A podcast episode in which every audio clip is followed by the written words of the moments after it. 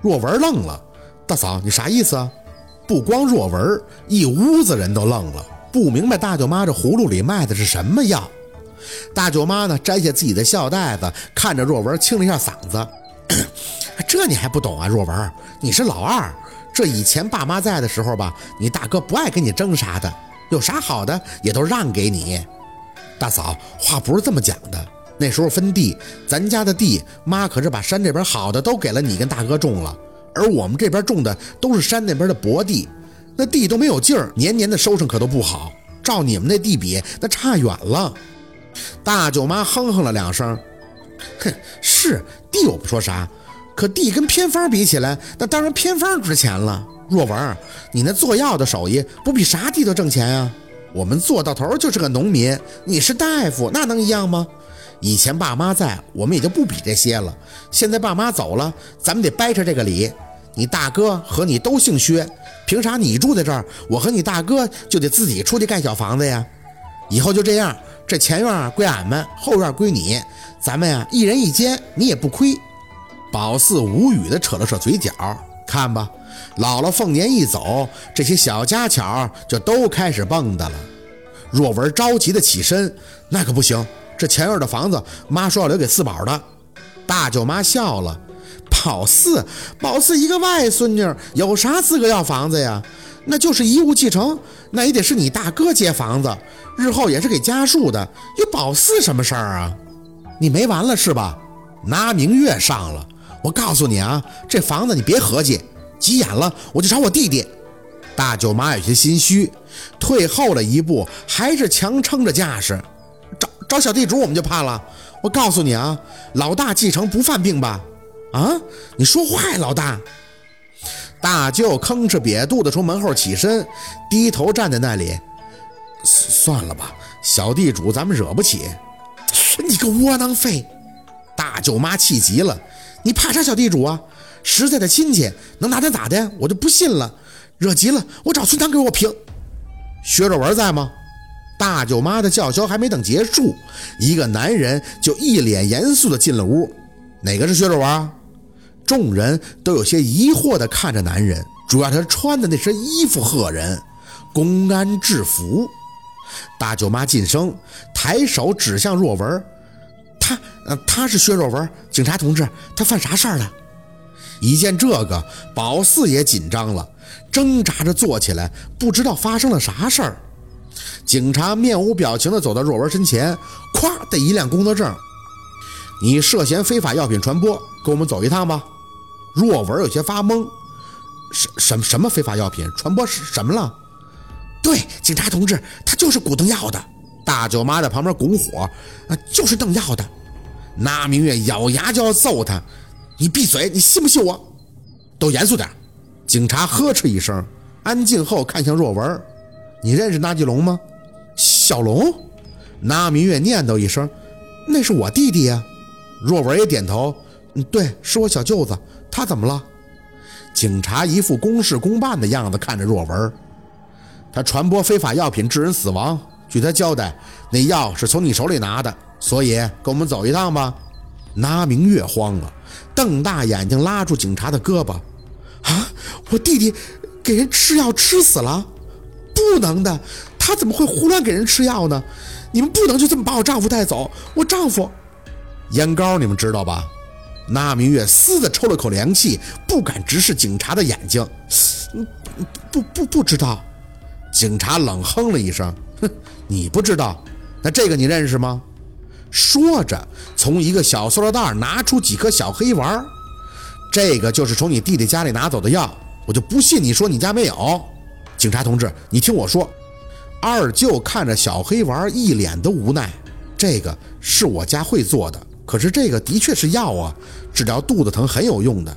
我们家从来没有拿出去卖过。就是我小舅子说他肚子疼，跟我要了两回，我嘱咐过他用量的，真不知道。你到局里再交代吧。警察没耐心听若文讲完，就要拉他出去。我看你们家也好像是出了丧事儿，所以我希望你能配合，不然的话就只能给你戴上手铐了啊。那明月再次哭了，追着撵着到了院子里。警察同志，这是误会，我弟弟不会给人药让人吃死的，你们要好好调查呀，可千万别误会好人呀！警察也没说话，直接给若文领到门口的车里坐进去后，探头跟着那明月张口：“最近你也不要出门，我们随时会找你调查情况。还有你弟弟的事情，你最好尽快联系人家的家属，请求谅解处理。”不然，你丈夫和弟弟都是重罪难逃的。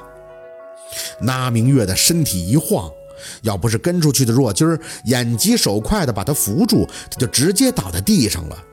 若君儿啊，若君儿啊，快找人，快找人救你二哥跟我弟弟呀！天要塌了，要塌了！宝四看着车子走远的方向，直接无视那些看见警车就开始好奇的村民。抬眼也看向若君儿，妈，你县里有没有认识人呀？赶紧跟去吧，去打听打听到底怎么回事。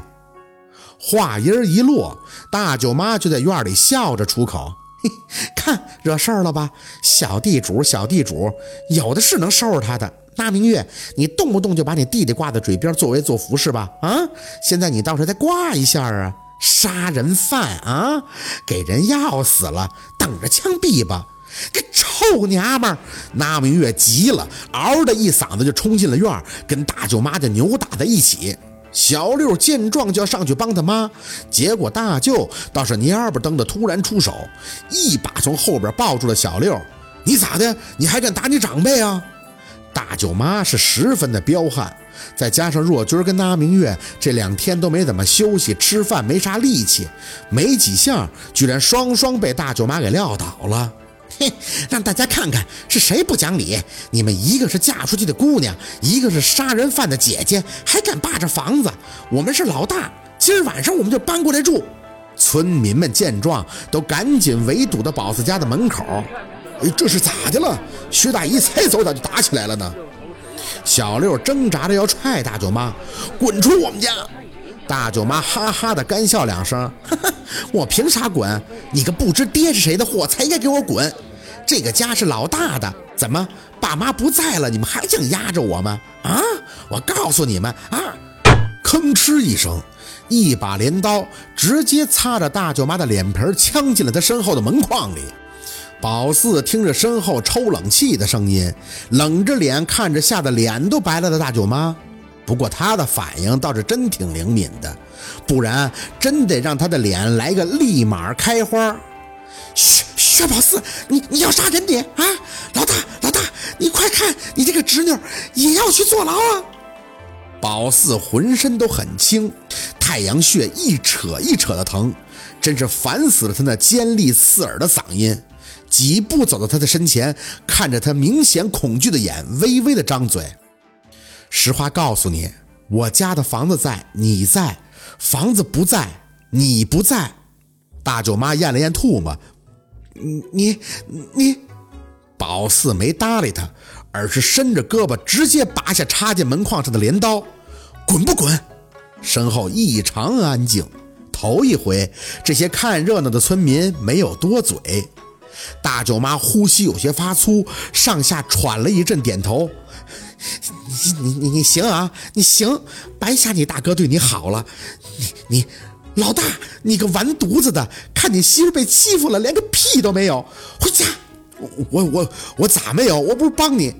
这大舅还有些心情为自己狡辩，一看大舅妈都走了，只能撒开抱着的小六疾步追去。你你看你这人，说生气就生气，要房子干啥呀？呃，咱也不是没房子。哐当。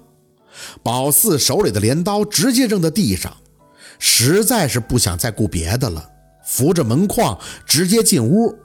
只听着小六在后边追上来：“四姐，让我静静。”宝四背对着他，扯下自己戴了两天多的孝帽子。姥姥、姥爷真的都是过去式了。四姐，你……小六惊恐的声音在后边传出：“你……”宝四回头看他，我又虎了是不是？他拼命的摇头，瞪圆了眼睛，惊恐的看着宝四。你说话间，那明月和若君互相搀扶着也进了门，看的宝四就是一声惊叫：“宝四，你头发咋了？”宝四伸手摸了摸，直接看向衣柜的镜子，里面很自然的就印出一张神色苍白、木讷的少女脸，只不过满头灰白银丝。好，今天的故事就到这里了，感谢您的收听。喜欢听白好故事，更加精彩，我们明天见。